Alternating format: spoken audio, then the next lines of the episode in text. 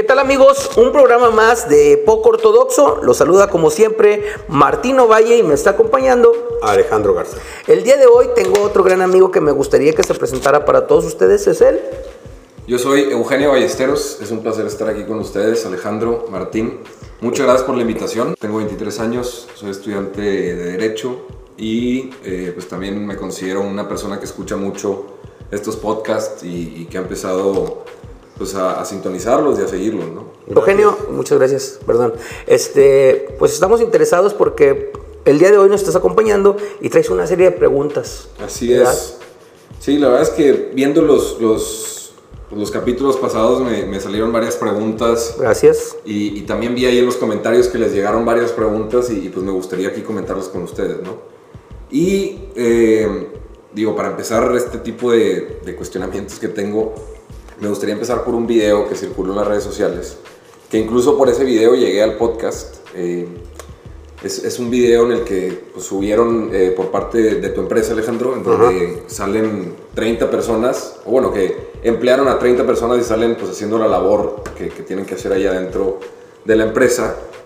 Y pues me, me, llamó mucho la atención porque alcanzaron un público de más de 94 mil personas que, que, lo han visto, ¿no? Eh, y bueno, mi pregunta va más hacia, pues no sé si, si lo subieron por alguna razón, si, si tenían alguna intención de subirlo por, porque querían calcular algún tema del mercado o este, qué piensas tú Alejandro que haya generado en las personas o por qué tuvo este gran alcance. ¿no? ¿Por qué lo subí o por qué lo subimos? No, no tenía ninguna intención, la verdad, te soy honesto. No tenía ninguna intención de marketing, ni, ni, mucho menos. Me llamó la atención a mí también, llegó a 94 mil vistas, eh, más o menos en 5 días. Sí, más o menos en 5 días llegó a 94 mil. Y yo creo que me gustó, pero también a la vez, te soy bien honesto, Eugenio, pues da tristeza, ¿no? Porque... Y los comentarios que hay, ¿no? Todo el mundo pidiendo, todo el mundo pidiendo trabajo. Sí. Entonces ahí te das cuenta de lo que ya sabes de lo que ya sabíamos, ¿no? La, esa falta de empleo es, está muy, muy cabrón. Pero bueno, pues así las cosas y, y por otro lado me siento bien porque, bueno, pues trato de, estamos tratando de contribuir, pues como dicen, con un granito de arena. Claro, totalmente. Sí, la verdad es que, digo, qué bueno que no tenían como una intención así en específico, ¿no? Porque no, ninguna. Cualquier persona puede promover el, el no sé, la publicación y, y, llega a un alcance de, no, de gente, a mí, ¿no? A mí literalmente me vale madres. Qué bueno. Y, y, y, pues también, digo, me gustaría hablar de estas personas que entraron, este, cómo fue, eh, por qué, cómo generaste esos 30 empleos. Creo que ahorita en estas situaciones difíciles, o sea, es difícil, ¿no? Y mucha gente, pues, habla de, de cómo tuvieron que desemplear o tuvieron que suspender las relaciones laborales. Y, y, incluso lo hablan ustedes en el capítulo anterior, ¿no? El, el, el, la gente está desempleando eh, y pues cómo también poder emplear y cómo tener pues esta gente dentro de tu empresa y, y, que es algo muy valioso, ¿no? Entonces a mí me gustaría pues preguntarte más o menos eh, qué tipo de gente llegó, fue gente de todo tipo, este, o fue gente que tú tuviste que hablar con algún proveedor para poder traerlos, o no sé, cómo fue esta entrevista de trabajo, simplemente le diste entrada a todos los que llegaran así como si nada, etcétera. No, pues relativamente sencillo, ¿no? Como lo comenté yo de redes sociales, plataformas, no le sé, me desespero mucho. Se puso un anuncio, te cuento así muy rápido, empezaron a llegar luego, luego solicitudes y también eh, tomé la, la opción, se me ocurrió, de hablar con mis proveedores, con parte de mis proveedores, con parte de mis clientes, pidiéndoles este, o comentándoles que necesitábamos gente, que si ellos tenían gente desocupado o que iban a desemplear, que se pasaran a este lado a trabajar este, mientras dura este proyecto y así ganaban ellos como clientes y ganábamos nosotros, estamos echando la mano. ¿no? Lo que hablábamos de alianzas y alianzas reales, no, no las, las jaladas y eslogans baratos que hay en, en el medio. ¿no? Totalmente. Y de esos, de esos 30 alrededor fueron 12 o 15, como 12 o 15 que, que fueron por proveedores, que trabajan con, con, proveedores y con clientes míos y los otros fueron contratados por este, vía, vía redes sociales. ¿no? Claro. Perfiles hubo, hay de todo, hay absolutamente de sí, todo. Me imagino, de todo. De todo, ¿no? Y, y, por ejemplo, en, en estas cuestiones, o sea, cuando ellos entraron, tuvieron que pasar por alguna entrevista, buscaste que, que ellos estuvieran capacitados para hacer lo que tú haces o simplemente, no sé, no- como les diste entrada por simple, pues nada más porque necesitabas trabajo o buscabas algo que ellos tuvieran en común, que ellos supieran hacer algo Pues mira, o gente capacitada a lo mejor en cuestiones de intelectualidad, ¿no? Alguna licenciatura, maestría. no, no para nada. Yo lo único que hice fue prepararme, correr el riesgo, comprar el riesgo.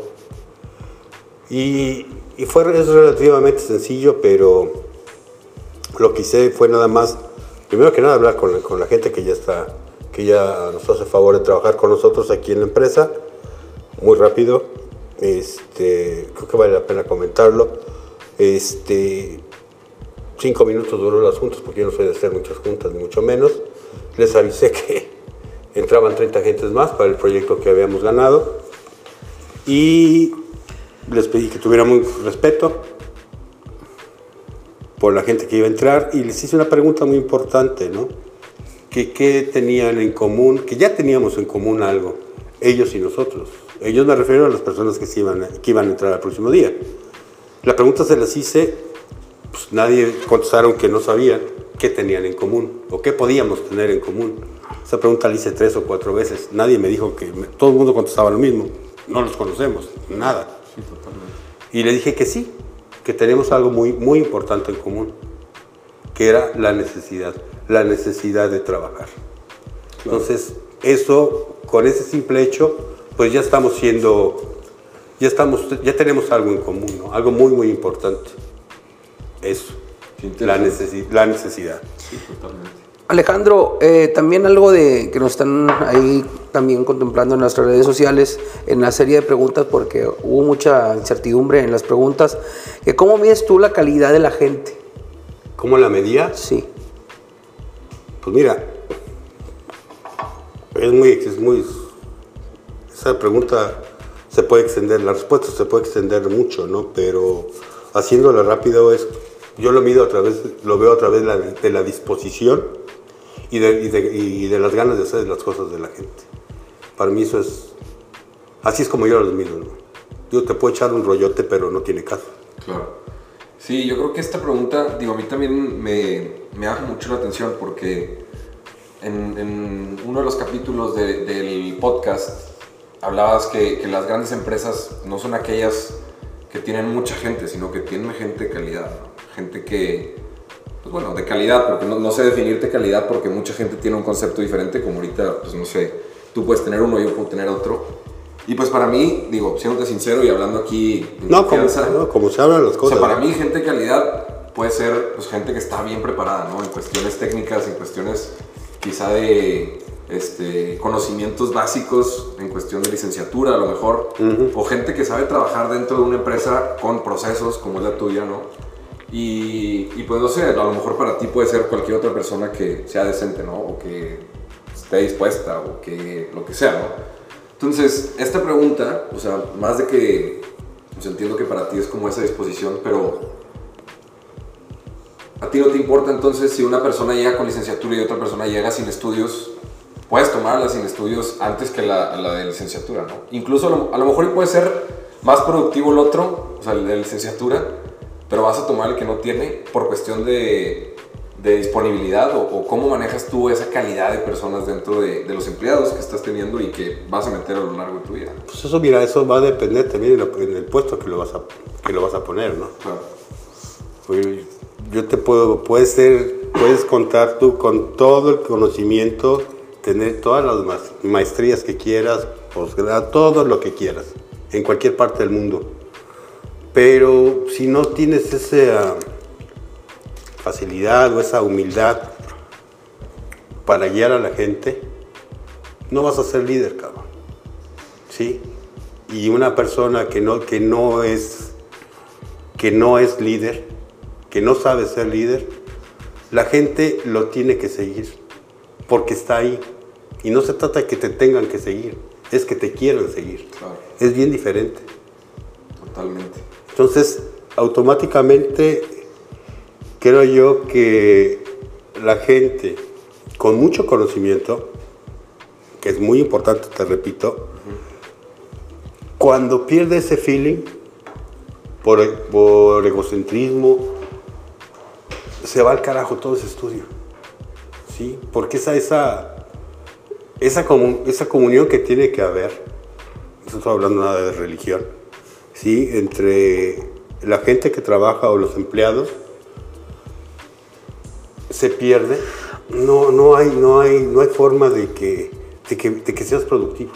Claro. Sí, como que muchas veces las personas que tienen estudios piensan que deben ser seguidas porque tienen un conocimiento intelectual mayor, ¿no? Es correcto. Entonces, creo que, o sea, tu punto va más a, no porque sea superior en cuestiones de, pues, de haber estudiado.